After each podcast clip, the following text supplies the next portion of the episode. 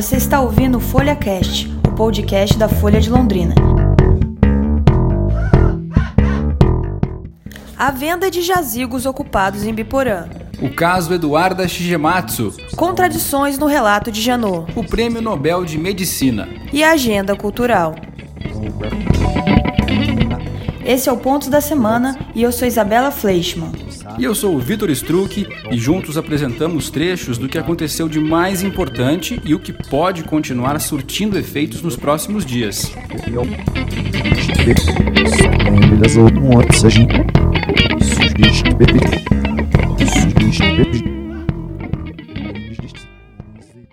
Treze pessoas foram presas pela Polícia Civil na quinta-feira passada em Biporã, suspeitos de vender irregularmente jazigos já ocupados e terrenos inutilizados no cemitério São Lucas.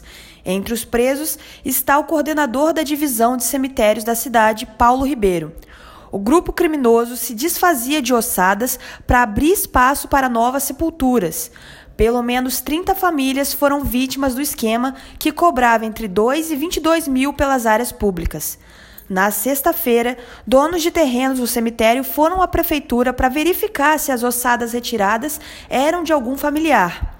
No dia da operação, o prefeito de Biporã, João Coloniese, disse que a operação foi uma bomba e uma surpresa, já que não recebeu nenhuma solicitação ou pedido de informação dos investigadores. Um dia depois, a prefeitura emitiu uma nota afirmando que o vereador Rafael da Farmácia procurou o prefeito para informar sobre possíveis irregularidades, mas que não teria tido tempo para tomar providências antes da operação da Polícia Civil. A Justiça Criminal de Rolândia começou a ouvir as testemunhas do caso Eduarda Shigematsu, morta em abril aos 11 anos. Ao todo, 12 pessoas foram ouvidas pelo juiz Alberto José Ludovico, dentre elas uma amiga de escola da Eduarda, peritos da Polícia Civil, vizinhas da casa em que ela morava com a avó e a mãe da menina, Jéssica Pires. O corpo foi encontrado enterrado nos fundos de casa quatro dias depois do desaparecimento. Os principais suspeitos deste crime que chocou a região são o pai, Ricardo Seide, e a avó, Terezinha de Jesus Guinaia. Eles são acusados de homicídio triplamente qualificado, dentre outros crimes. Começou nesta segunda-feira a campanha nacional de vacinação contra o sarampo. A primeira fase da campanha acontecerá até o dia 25 de outubro. Pais e responsáveis devem levar as crianças entre 6 meses e 4 anos e 29 dias para vacinar nos postos de saúde. Em março desse ano, o Brasil perdeu a certificação de país livre do sarampo, já que voltou a ter casos. E nesta terça-feira será votado o relatório final da comissão processante aberta contra o prefeito de Rolândia, Luiz Franciscone Neto, do PSDB. O futuro político do Tucano será decidido em uma sessão extraordinária marcada para 6 horas da tarde. No início da semana passada, a comissão processante tinha pedido o arquivamento do caso. Mas nessa terça, os vereadores terão dois caminhos ou dão andamento no processo que investiga o prefeito, ou arquivam a denúncia de que Franciscone teria contratado uma empresa terceirizada para prestar serviços médicos irregulares. O Ministério Público suspeita que o Tucano fazia pagamentos indevidos à esposa dele, que é médica concursada de Rolândia. E depois de muitas semanas, vamos falar de uma vitória do Londrina. É isso mesmo, na estreia do técnico Mazola Júnior, o Londrina venceu o Cuiabá e se livrou da zona do rebaixamento. O gol de pênalti foi de Léo Passos, atacante emprestado pelo Palmeiras. Foi a primeira vitória depois de três derrotas consecutivas.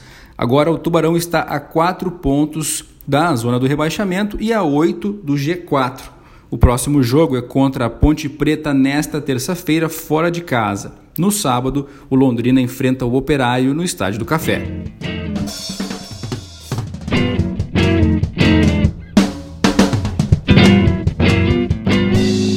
Falando de política, em visita a Londrina para liberar recursos na semana passada, o governador Ratinho Júnior disse que alterar a licença-prêmio dos servidores estaduais é necessário para enxugar a máquina pública.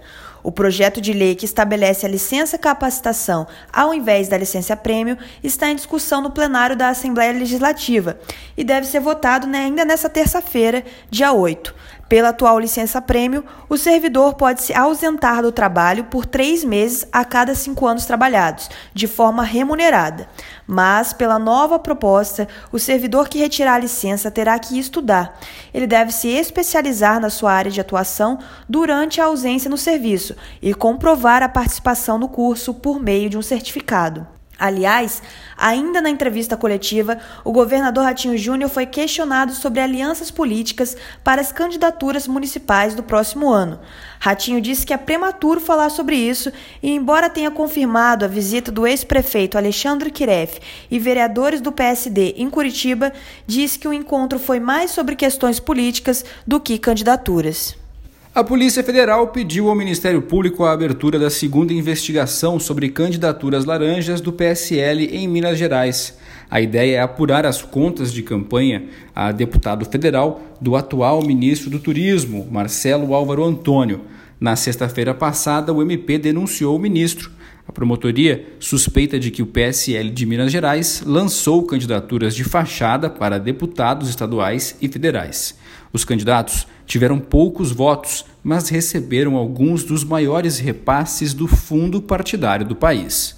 E eleitores do país foram às urnas para eleger os representantes dos conselhos tutelares neste domingo. Em Londrina, a votação foi marcada pela confusão quanto aos locais de voto. Foram definidos os nomes dos 25 novos conselheiros titulares e os subsequentes 25 colocados como suplentes para o órgão. O mandato começa em janeiro do próximo ano e termina em janeiro de 2024. Diferentemente das eleições gerais, a votação para o conselho é facultativa, ou seja, qualquer cidadão que ajustou sua situação com a Justiça Eleitoral até dia 28 de junho desse ano, quando foi fechado o cadastro eleitoral para o pleito, pôde votar. Cabe ao Conselho Tutelar zelar pelo cumprimento dos direitos presentes no ECA, o Estatuto da Criança e do Adolescente. Os conselheiros são eleitos a cada quatro anos e são remunerados pelo município. Embora Londrina tenha 357 mil eleitores aptos, participaram da eleição do Conselho 11.763 votantes. Mesmo não sendo obrigatória, a votação teve 56 votos nulos e 15 brancos. Foram 73 locais de votação espalhados pela cidade e a zona rural. As urnas eletrônicas foram cedidas pelo Tribunal Regional Eleitoral. A comissão eleitoral analisa agora pedidos de impugnação de candidatura, já que houve denúncias de boca de urna, transporte de eleitores, além de candidatos que estão sob liminar judicial, já que não passaram na prova do processo seletivo anterior à eleição. A eleição do conselho teve problemas em Curitiba, Paranaguá e Campo Largo. Nas três cidades, as eleições foram canceladas. Em Curitiba, houve problema nas fotos dos candidatos na urna. Em Paranaguá, a eleição nem foi realizada porque a prova de seleção apresentou problemas. E em Campo Largo, a votação, que seria por cédulas, apresentava falta de espaço para preencher candidatos. Além disso, em Ibiporã, uma das eleitas para o Conselho Tutelar é uma mulher investigada pelo esquema de venda de jazigos no cemitério. Juliana Zeferino chegou a ser presa no dia da operação, mas foi liberada no dia seguinte. O portal J de Notícias Jurídicas revelou que o ex-procurador-geral da República, Rodrigo Janot, estava em Belo Horizonte quando teria ido ao Supremo Tribunal Federal armado para matar o ministro Gilmar Mendes em 2017. A história foi contada pelo livro de Janot sem divulgar que o alvo seria o ministro do STF mas em declaração a veículos de comunicação, Janot disse que a intenção era mesmo de matar Gilmar Mendes e se suicidar em seguida. Mas pela falta de indicativos de que o ex-PGR estaria no STF naquele dia que pretendia cometer o crime, a reportagem do Jota acredita que tudo não passou da imaginação de Janot e a juíza Luíse Filgueiras foi atacada com uma faca enquanto trabalhava em um gabinete do Tribunal Regional Federal da Terceira Região, em São Paulo. O ataque foi na semana passada e partiu do procurador da Fazenda Nacional, Matheus Carneiro, Assunção. Ele foi preso logo em seguida e passou por audiência de custódia. A juíza, que estava substituindo o desembargador Paulo Fontes, chegou a ser atingida pela faca, mas sofreu apenas um ferimento leve. Em seguida, a Advocacia Geral da União emitiu uma nota dizendo que existem relatos de que o procurador estava em tratamento médico e vai passar por perícia. E o que chama bastante atenção é que esse caso ocorre na semana seguinte ao relato do quase suposto assassinato do ministro Gilmar Mendes pelo então PGR Rodrigo Janot. Pois é, Isa, e o fato de que esses dois casos aconteceram muito próximos acaba criando um terreno fértil para que uma ação da Ordem dos Advogados do Brasil lá de 2016 seja trazida à pauta pelo STF. Por quê? Porque a OAB defende que para os juízes, promotores, procuradores e advogados particulares passem pelos detectores de metais que existem nos tribunais, ou seja, isonomia para evitar situações como essas.